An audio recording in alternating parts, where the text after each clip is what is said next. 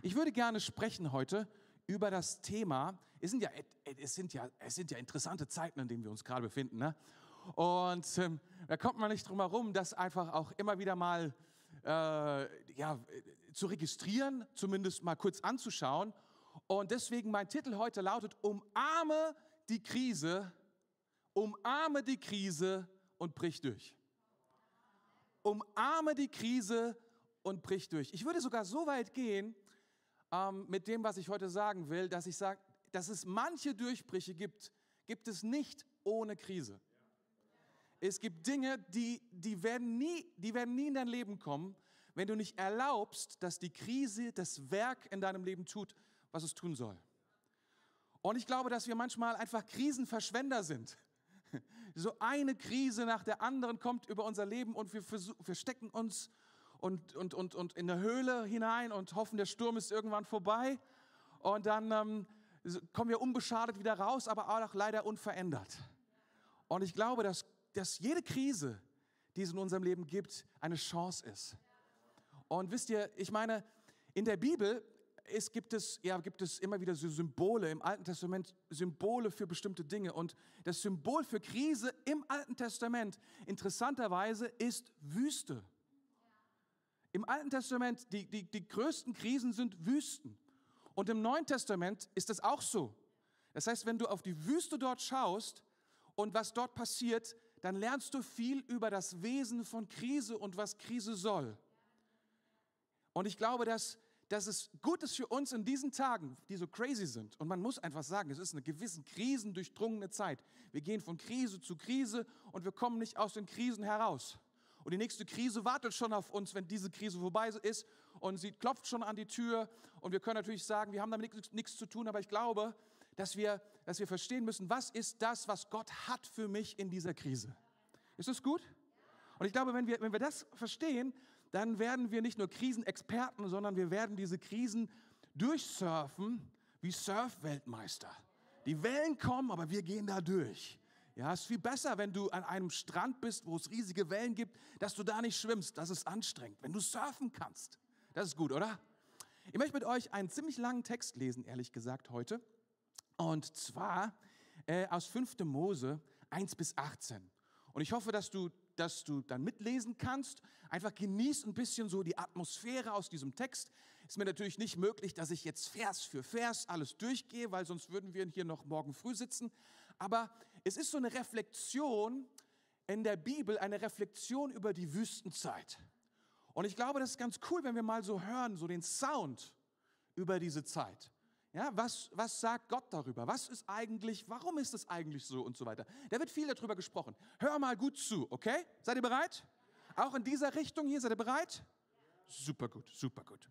5. Mose 8, 1 bis 18. Das ganze Gebot, das ich dir heute gebiete, sollt ihr bewahren, um es zu tun, damit ihr lebt und euch mehrt und hineinkommt und das Land in Besitz nehmt, das der Herr euren Vätern zugeschworen hat. Und du sollst an den, ganz, an den ganzen Weg gedenken, durch den der Herr, dein Gott, dich geführt hat, diese 40 Jahre lang in der Wüste, um dich zu demütigen, um dich zu prüfen, damit offenbar würde, was in deinem Herzen ist, ob du seine Geboten, Gebote halten würdest oder nicht. Und er demütigte dich und ließ dich hungern und speiste dich mit dem Manna, das weder du noch deine Väter gekannt hatten, um dich erkennen zu lassen, dass der Mensch nicht vom Brot allein lebt, sondern dass er von all dem lebt, was aus dem Mund des Herrn hervorgeht.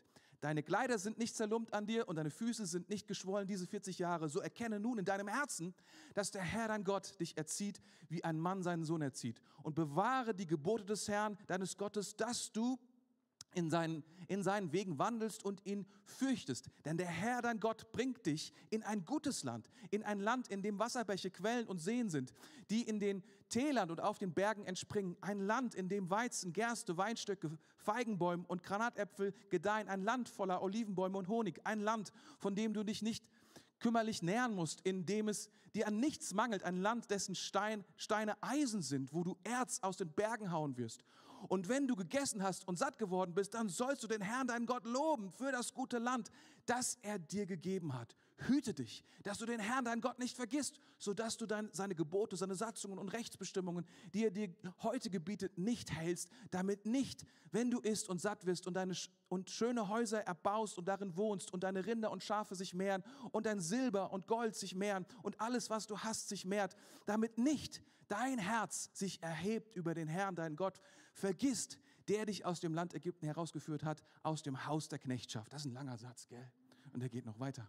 Ihn der dich durch diese großen und schreckliche Wüste geleitet hat, wo feurige Schlangen waren und Skorpione und dürres Land ohne Wasser, der dir Wasser aus dem harten Felsen entspringen ließ, der dich in der Wüste mit Manna speiste, von dem deine Väter nichts wussten, um dich zu demütigen und zu prüfen, damit er dir am Ende Gutes tue und damit du nicht in deinem Herzen sagst, meine eigene Kraft und die Stärke meiner Hand hat mir diesen Reichtum verschafft. So gedenke doch an den Herrn, dein Gott, denn er ist es, der dir Kraft gibt, solchen Reichtum zu erwerben, damit er seinen Bund aufrecht erhält, den er deinen Vätern geschworen hat, wie es heute geschieht. Oh. Das ist ein langer Text, ne? Oh, aber, aber, aber ich, aber ich finde es äh, so wichtig, irgendwie so mal dieses Feeling zu bekommen, was Gott so sagt. Ne? Man könnte einzelne Sachen rausnehmen und sagen und highlighten, aber am Anfang von der Predigt, da nehme ich mir gerne mal Zeit, ein paar Verse vorzulesen. Das ist okay. Ich hoffe, du hast jetzt so ein Feeling, so eine Idee davon, ne? was, was, was hier drin steht. Und das ist so eine Reflexion sozusagen. Eine Reflexion darüber, wie war das mit den 40 Jahren Wüste? Das war eine echt lange Krise. Das war keine, das war keine kurze Krise, das war eine sehr, sehr lange Krise, okay? Und in dieser Krise, da wollte Gott etwas erreichen. Da wollte Gott etwas tun. Und das Interessante ist ja, und der geneigte Bibelleser weiß das wahrscheinlich auch und erinnert sich, oh, 40 Jahre Wüste, Altes Testament, es gibt auch im Neuen Testament auch 40 Tage Wüste von Jesus. Gibt es da auch, ganz genau. Und es ist tatsächlich so, dass Jesus in der Zeit in der Wüste, als er dann versucht wird von dem Teufel und, und, und er jede dieser Versuchungen besteht und gewinnt und siegt und triumphiert, er zitiert jedes Mal das Wort Gottes und zwar aus diesem Abschnitt. Hm aus diesem Abschnitt. So hängen diese Dinge miteinander zusammen und das müssen wir wissen. Es geht darum, dass wir verstehen, dass Gott etwas tun will mit Wüstenzeiten und dass er uns beibringen will, was das ist, damit wir eine Perspektive bekommen und mit Wüstenzeiten auf die richtige Art und Weise umgehen. Und uns nicht einfach nur verstecken, sondern erlauben, dass Gott sein Werk tut. Ich habe heute Morgen für euch drei Punkte, wenn das okay ist. Drei Punkte aus diesen 18 Versen, von denen ich glaube, dass sie so die Hauptlinie nachzeichnen von dem, was Gott tun will. Das allererste ist, Gott will ich segnen. Ganz easy. Was er eigentlich vorhat, am Ende des Tages, er, die Wüste ist nicht das Ziel. Okay? Gott hat nicht gesagt, du bist geboren für die Wüste. Das ist nicht das Ziel, sondern Gott hat, er benutzt die Wüste, um etwas anderes zu erreichen, nämlich um dich zu segnen. Das ist der erste Punkt. Der zweite Punkt ist, dass Gott möchte, dass er die absolute Numero uno ist, Numero eins ist. Er möchte, dass wir nicht sagen, oh, Gott ist ganz, ganz wichtig, aber irgendwas anderes in unserem Leben ist ein bisschen wichtiger, sondern er möchte, dass wir verstehen, er ist die unangefochtene Numero eins. Okay? Und der dritte Punkt ist, Gott möchte unsere Herzen formen. Unsere Herzen formen.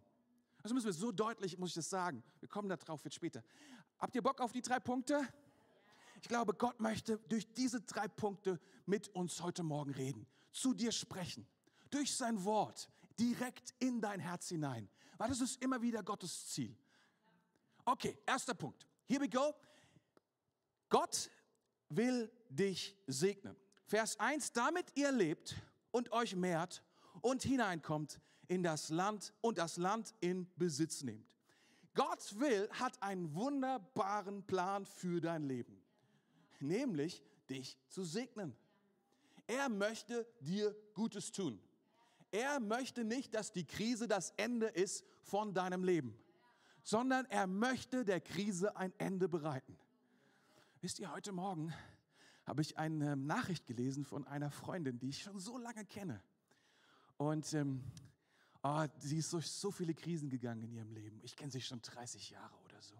Sie hatte so viele schwere Zeiten und sie war mit mir auch in der Kirche, in diesem Jugendkreis gewesen und sie hat sich immer so schwer getan und war mit Gott unterwegs und dann ist viel schief gelaufen und oh, ich habe immer gedacht, meine Güte. Und jetzt schreibt sie mir, dass Gott, Gott sie berührt hat. Nach 30 Jahren kommt Gott in ihr Leben hinein, berührt sie, verändert sie. Wenn alle anderen aufgeben, ich will dir etwas sagen, dieser Gott will nicht, dass du mit deiner Krise stirbst, sondern er will, dass, es, dass er will dich segnen. Das ist Gottes Herz, das ist Gottes Plan. Das ist, was er will, dass du Überfluss hast, keinen Mangel. Mangel ist nicht sein Plan. Wüstenzeiten sind Mangelzeiten, stimmt das? Ja, da hat man weniger, als man eigentlich braucht oder gerade eben so, was man braucht. Aber das ist nicht Gottes Gottes Idee für dein Leben nach dem Motto, das Programm, was ich habe für meine lieben Christen ist, damit sie sich auch schön zurückhalten und demütig bleiben, dass sie immer nur genau das haben, was sie gerade brauchen. Das ist für die Wüstenzeiten. Wisst ihr, das Problem ist, dass wir Christen manchmal die Zeiten durcheinander werfen. Wie soll ich sagen? Es gibt unterschiedliche Zeiten in unserem Leben. Und die Bibel macht das ziemlich klar. Sie spricht darüber. Man könnte sagen, zum Beispiel gibt es die Zeit in Ägypten. Das ist die Zeit, in der Dunkelheit ist, in der man nichts versteht, in der die Sünde in unserem Leben tut, was sie will. Und wir nichts dagegen tun, im Gegenteil, mit der Sünde zusammen uns selber und andere zerstören. Und wie viel wir uns auch immer anstrengen, das wird nichts, es wird nicht besser, es wird immer schlimmer. Das ist diese Zeit in Ägypten. Wir kennen Gott gar nicht. Wir wissen nicht, wer er ist. Und dann gibt es diese Zeit, dann gibt es diese Zeit in der Wüste und über die sprechen wir gerade. Und da möchte ich ein bisschen mehr noch drüber sprechen. Und es ist wichtig, dass wir verstehen, in welchen Zeiten sind wir, weil die Zeiten bestimmen auch so ein kleines bisschen, wie wir uns dort auch verhalten oder was wir erwarten dürfen, auf was wir schauen sollten. Wer weiß, dass eine Wüstenzeit nicht das gleiche ist wie die Landeinnahme? Die Landeinnahme ist was anderes. Und in dem in dem Land zu leben, was Gott uns versprochen hat, das dort zu sein, ist noch mal was anderes, oder? Und viele Christen verstehen nicht, dass es unterschiedliche Zeiten gibt. Und deswegen reden sie so viele komische Sachen. Ich weiß nicht, ob du Leute kennst, ich kenne solche Leute, die sind ganz begeistert, wie Gott sie versorgt, wie Gott ihnen irgendwie 5000 Euro in den Briefkasten gibt. Sie wussten gar nicht, wo das herkommt. Sie wussten nicht, wie sie Rechnungen bezahlen sollten. Und plötzlich war Gott mit so viel Geld da und Wunder geschehen in ihrem Leben. Und das ist großartig. Aber ich will dir etwas sagen, das ist Wüstenzeit. Das ist Manna. Das ist die Zeit. Manna ist nicht dafür da, dass alle Zeit da bleibt. Das ist für die Zeit, in der es nicht gut läuft. Das ist nicht die normale Modus, den Gott für dich hat. Es ist kein Zeichen von, wie soll ich sagen, es ist kein Zeichen von Schwäche, wenn das irgendwann aufhört. Weil Gott hat ein anderes Prinzip nach Manna. Weißt du, wie das heißt? Sehen und ernten. Aber das macht man in der Wüste nicht. Seh mal in der Wüste oder ernte mal in der Wüste. Verstehst du, das ist nicht der Ort, um zu sehen und zu ernten. Und Leute, wenn wir, wenn wir das durcheinander bekommen und nicht verstehen, in welcher Zeit wir leben, dann kriegen wir auch manche geistlichen, wie soll ich sagen, Prinzipien nicht so richtig auf die Reihe. Weil wir nicht verstehen, wenn wir in der Wüste sind, dann ist es eine Zeit, in der Gott uns so krass fokussiert auf eine Sache, nämlich ihm zu folgen. Und Katja hat das vorhin gesagt, Pastor, und Katja hat das so gut erklärt. Sie hat gesagt, er war eine Wolkensäule am Tag und eine Feuersäule in der Nacht. In der Wüste geht es manchmal nur darum, den nächsten Schritt vor den anderen zu tun. Sonst nichts. Einfach, ich weiß nicht viel in der Krisenzeit. Ich weiß nicht was. Ich weiß, wo ich, Gott hat etwas für mich. Ich weiß nicht genau wie. Aber das, was ich weiß, ich werde meinem Gott folgen. Und wenn er geht, gehe ich auch. Habe keine Ahnung, wo er hingeht, aber ich weiß, dem laufe ich jetzt hinterher. Das ist Wüstenzeit manchmal. Wüstenzeit, wenn ich das Manna jeden Tag einsammeln muss, von Tag zu Tag leben muss, von Tag zu Tag vertrauen muss, das sind Wüstenzeiten. Und das müssen wir verstehen. Das sind Zeiten, die in unser Leben kommen, die sind anstrengend, die sind schwierig, aber das ist eine Wüstenzeit. Und wisst ihr, ich habe das, mal, hab das mal aufgeschrieben, ich muss mal nochmal gucken hier. Es ist, äh, es ist, die, es ist die, das ist die, was die Abhängigkeit zu Gott bringt. Es ist, was die Abhängigkeit zu Gott baut. Das ist die Wüstenzeit. Aber diese Wüstenzeit, und das sagt hier dieser Text so deutlich, das ist nicht das Ziel. Gott möchte, dass wir dann, wenn wir diese Wüste verlassen und das Land einnehmen, dass wir dann plötzlich in einem Erbe leben, in dem Gott uns beschenken kann und damit anfangen, umzugehen auf die richtige Art und Weise. Das ist, was Gott will. Und das ist, was wir verstehen müssen. Das ist so, so wichtig. Das ist so, so wichtig. Wenn du junge Christen siehst und die leben sozusagen in ihre Berufung hinein und die gehen durch die erste Wüste, wie Jesus auch in die erste Wüste gegangen ist. Er hatte auch eine Wüste. Wusstest du das? Der Heilige Geist hat Jesus in eine Wüste geführt und wieder raus.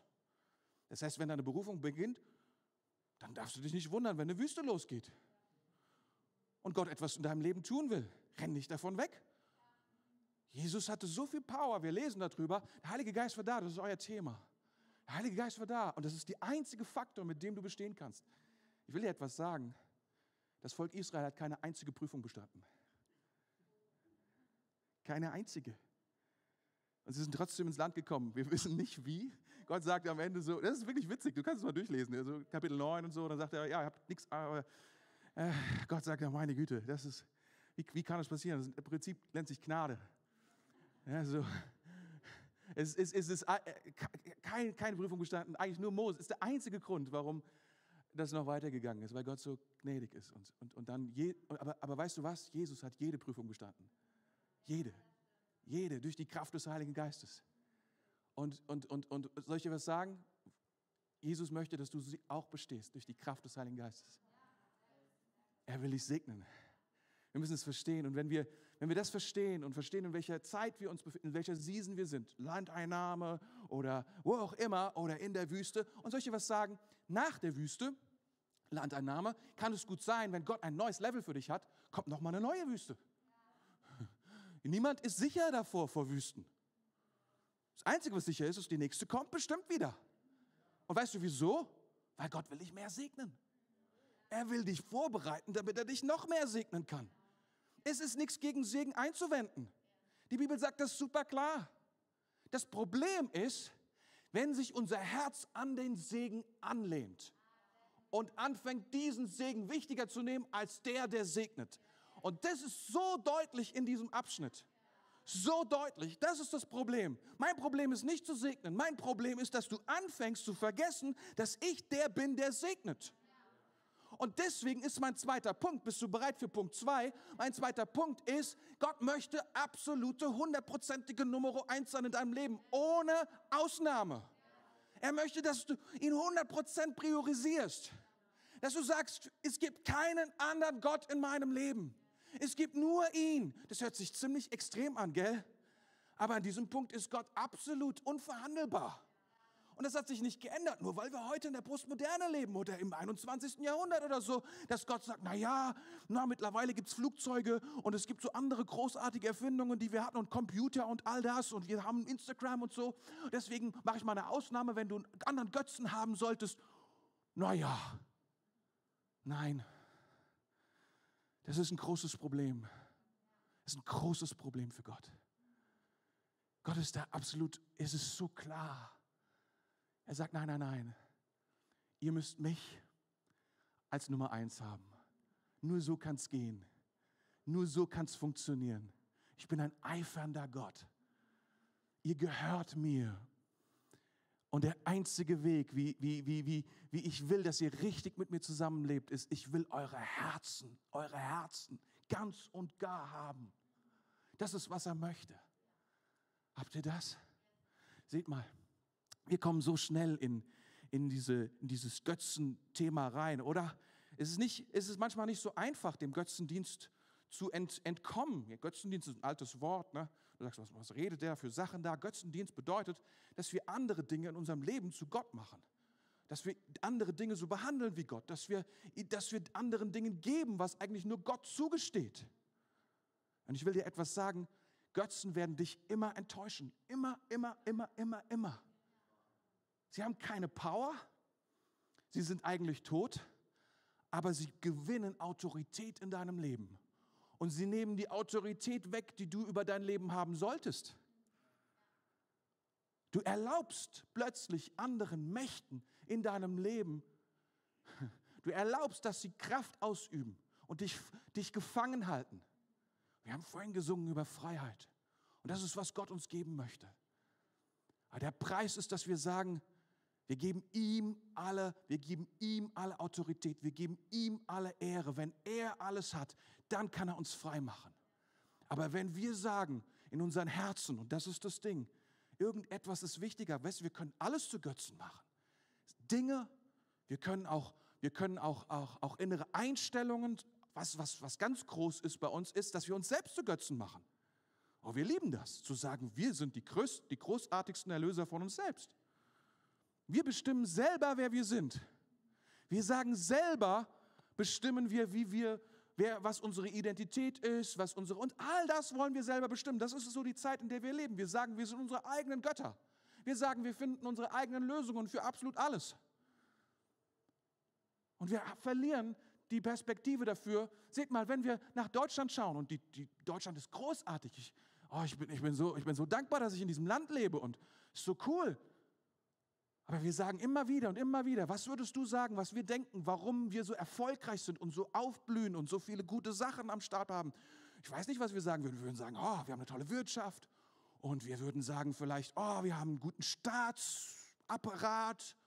Und wir würden wahrscheinlich sagen, wir sind ganz mächtig, mächtig intelligent und haben so viel Bildung. Und wir sagen so am Ende, ne, wir sind so schlau. Und wenn wir diese Bildung nicht haben, dann haben, verlieren wir alles. Aber die Wahrheit ist, ich will dir etwas sagen, hinter dem allen, glaube ich, gibt es etwas, was größer ist als diese Wahrheiten.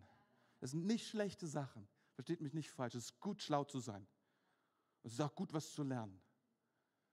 Aber, aber das ist nicht unser Gott. Es sollte nicht unser Gott sein. Es sollte nicht unsere Rettung sein. Unsere Rettung liegt in dem, der Himmel und Erde gemacht hat und der uns liebt. Stimmt das? Und wenn wir ihm erlauben, in unserem Leben und auch vielleicht in unserem Land zu, zu erlauben, dass er Gott ist. Nicht nur, dass wir es ihm erlauben, sondern dass wir es anerkennen. Er ist es sowieso. Da können wir nichts gegen machen. Da können wir, können wir anfangen, intellektuelle Sachen zu sagen, so viel wir wollen. Am Ende des Tages ist er Gott. Und das Glücklichste, was wir tun können, ist sagen, es stimmt. Es stimmt total. Eieiei. Eieiei. Es ist so wichtig. Es ist so wichtig. Ich möchte das sagen.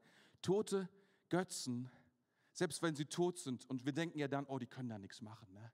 die haben ja keine Macht. Aber weißt du was, was sie tun? Sie verbinden sich mit unseren Herzen. Jeder Götze verbindet sich mit unseren Herzen. Und ich bin schon bei Punkt 3. Und der lautet, Gott möchte unsere Herzen verändern.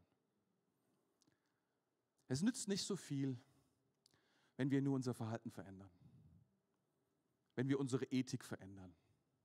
Wenn wir nur sagen, so sollte ich mich verhalten, das ist korrekt, das wird von mir erwartet, so ist man, so ist man guter Christ. Ich sag dir, es gibt, ich, ich finde Verhalten eine gute Sache. Ich finde es gut, wenn Leute sich gut verhalten. Ich finde es nicht so super, wenn sich Leute nicht so gut verhalten. Es ist manchmal störrisch, störend, wenn Leute nicht freundlich zu sind, zum Beispiel, wenn du irgendwo bist oder so etwas. Aber wir dürfen nicht anfangen, das zu verwechseln mit dem, was Gott tun will. Gott will nicht nur irgendwie unsere, will nicht versuchen, einfach nur uns, uns besser zu machen, unserem Verhalten. Gott will unsere Herzen transformieren. Das ist was ganz anderes.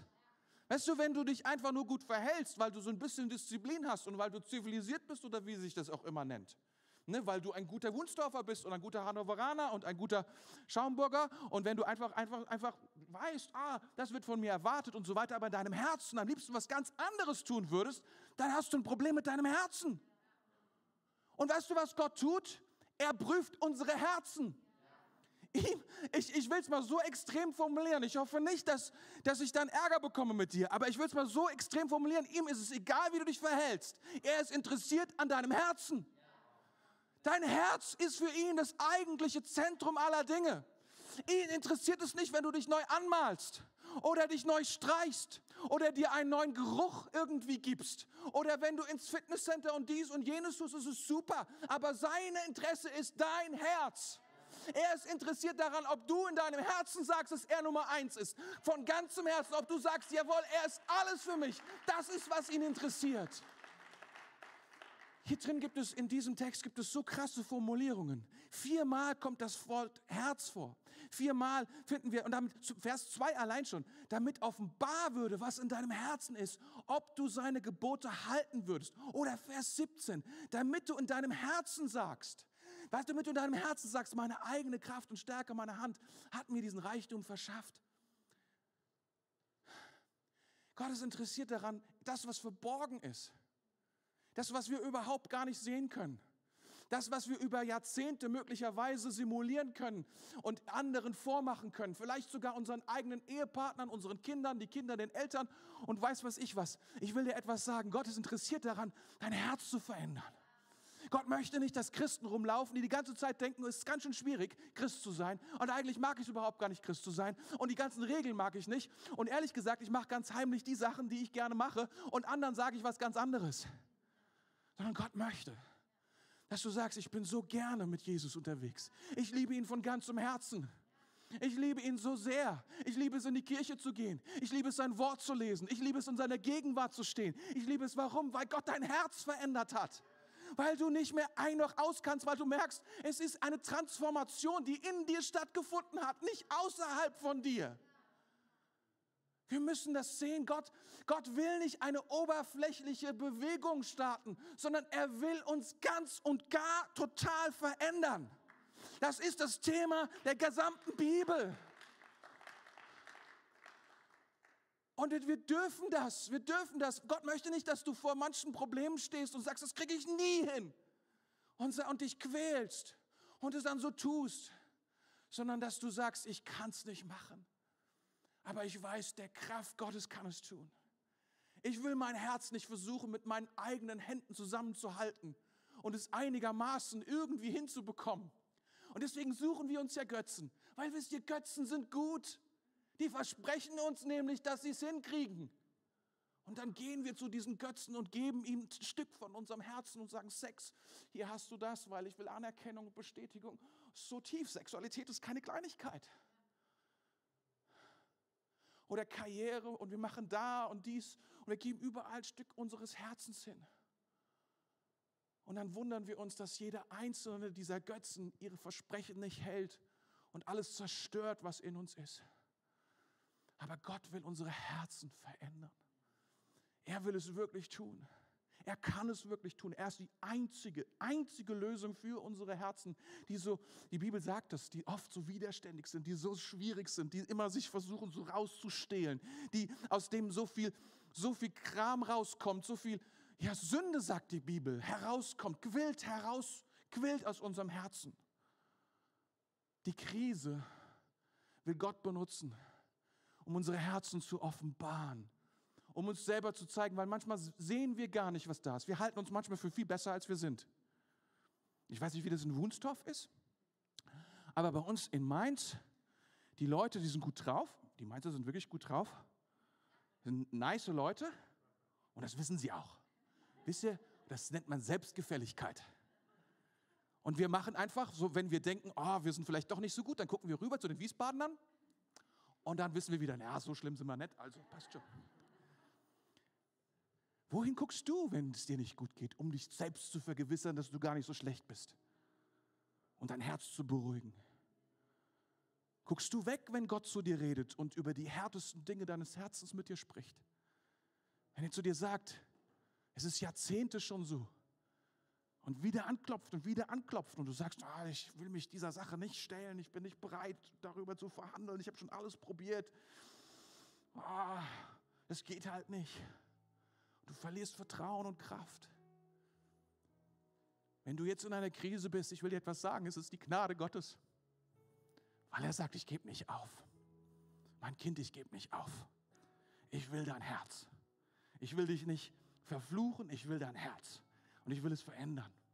Und ich werde nicht aufhören, wenn du nicht wegrennst. Und ich werde dir sogar hinterher rennen, wenn du wegrennst. Weil ich habe dich so, so lieb. Das ist unser Gott. Deswegen stecken wir manchmal in Krisen. Und Gott möchte uns verändern. Und nicht nur so ein bisschen. Wie soll ich sagen? Er will nicht einfach nur unser Konto füllen. Oder er will nicht einfach so unsere Beziehungen fixen Oder er will nicht nur einfach so, ich meine, das sind großartige Dinge, verstehe mich nicht falsch. Manche von uns brauchen einen Durchbruch, genau in diesen Bereichen. Und der Durchbruch wird kommen. Aber zuallererst will Gott etwas viel Größeres tun. Er will dein Herz. Der Götze des Geldes wird zerstört und plötzlich, weißt du, Götzen kann man auch haben, wenn man nicht viel Geld hat. Wenn man so wenig Geld hat, gar kein Geld hat, wenn man nur Minus hat. Das ist auch ein Götze. Alles dreht sich um diese Kraft. Gott möchte das zerstören. Und dann kommt der Durchbruch und dann sagt er, jetzt kann ich es dir anvertrauen, weil du hast mich lieb und nicht mehr das Geld und nicht mehr den Segen. Ich glaube, dass Gott etwas tun will heute Morgen in dieser Krise. Vielleicht bist du gerade in der Krise. Vielleicht ist die Corona-Krise deine Krise. Vielleicht ist, hast du eine persönliche Krise gerade mit deiner Familie oder ganz persönlich. Du fragst dich, wie es weitergehen soll und irgendwie du kommst nicht weiter. Du, das ist wie stecken bleiben. Das ist eine gesundheitliche Krise. Du fragst dich, meine Güte, schon wieder. Vielleicht bist du durch diese Krise schon mal gelaufen und sie geht nicht weg. Sie ist eine andere Variation von Krise. Du kennst dich aber schon ganz gut aus mit Krisen und weißt, na, das Gefühl geht irgendwann weg. Du bist schon taub geworden. Der Heilige Geist möchte heute Morgen zu dir sprechen und dir sagen, mein Sohn, meine Tochter, setz mich an Nummer eins und sieh, was ich mit deinem Herzen tun kann.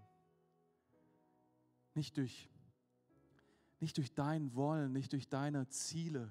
Es sind alles gute Dinge, Ziele zu setzen und daran zu arbeiten und so. Das ist großartig. Ich darf euch mal was verraten. Ich bin mit fünf Jungs in so einer Gruppe, wir gehen ins Fitnesscenter. Ich habe ja schon vor Jahren angefangen mit dem Fitnesscenter-Kram. Und ich sage euch was, es ist so schwer, das immer zu machen. Besonders wenn man arbeitet und noch das zusätzlich macht. So. Und einfach diese Gewohnheit zu machen.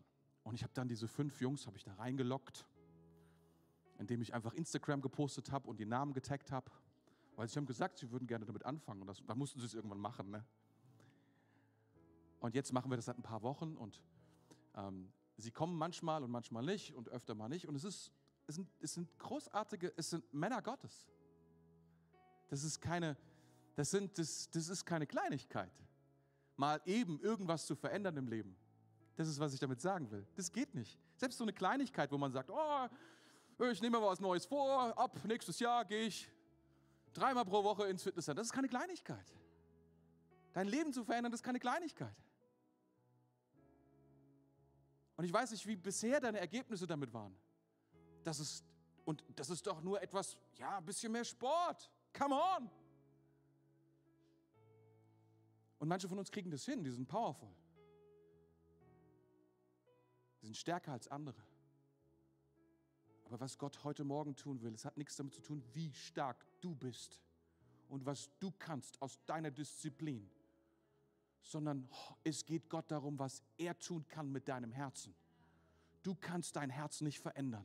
Mit aller Disziplin und Willenskraft der Welt nicht. Kannst du nicht. Du kannst nur kapitulieren und alle Götzen konfrontieren in deinem Leben und sagen, gib mein Herz wieder zurück. Gib mein Herz wieder zurück und dann zu Gott kommen und sagen, hier hast du mein Herz. Dir gehört mein Herz. Wenn du willst, ich würde so gerne mit dir beten heute Morgen und Gott genau darum bitten. Diese Krise jetzt, was auch immer das ist, dass die nicht einfach vorbeizieht, sondern dass Gott anfangen kann, an deinem Herzen zu arbeiten. Wenn du sagst, das würde ich gerne tun, dann steh doch einfach auf und ich würde gerne mit dir beten. Das wäre ziemlich cool. Jesus. Lass uns die Hände ausstrecken. Ich glaube, es ist immer gut, zu Gott zu kommen und die Hände auszustrecken als ein Zeichen. Heiliger Geist, wir danken dir.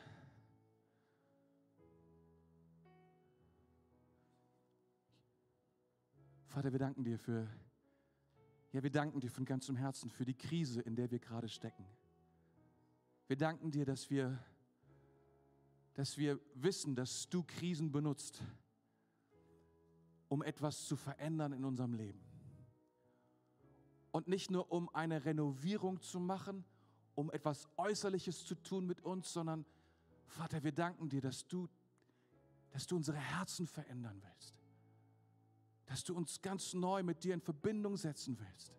Dass du unsere Herzen verändern willst. Dass du willst, dass wir dass, dass es uns gut geht. Dein Herz ist es, dass wir gesegnet sind, dass wir all die Dinge bekommen, von denen dein Wort spricht. Ein Leben in Fülle. Ich bete es aus, Leben in Fülle über jeden einzelnen von uns. Und ich danke dir, Jesus, dass du an unseren Herzen arbeitest. Dass dir nicht egal ist, wie wir das empfangen, sondern dass du möchtest, dass wir dich kennen, mehr als alles andere. Heiliger Geist, komm und hilf uns das zu sehen, wo wir anderen Götzen erlauben, anderen Göttern erlauben in unserem Leben, die Nummer eins zu sein. Gute Dinge, großartige Dinge, aber wir sagen, Jesus, du bist unser Herr und unser Gott. Du bist unser Erretter und Erlöser. Dir wollen wir alles geben. Dich wollen wir anbeten. Wir wollen sagen, du bist es. Dir gebührt unsere Anbetung, Jesus. Und wir bringen dir heute unsere Herzen, Heiliger Geist. Wir bringen dir unsere Herzen. Verwundet platt, steinhart, gekränkt, verletzt, zerhackt, vor Sauerstoff, Schwund ganz blau,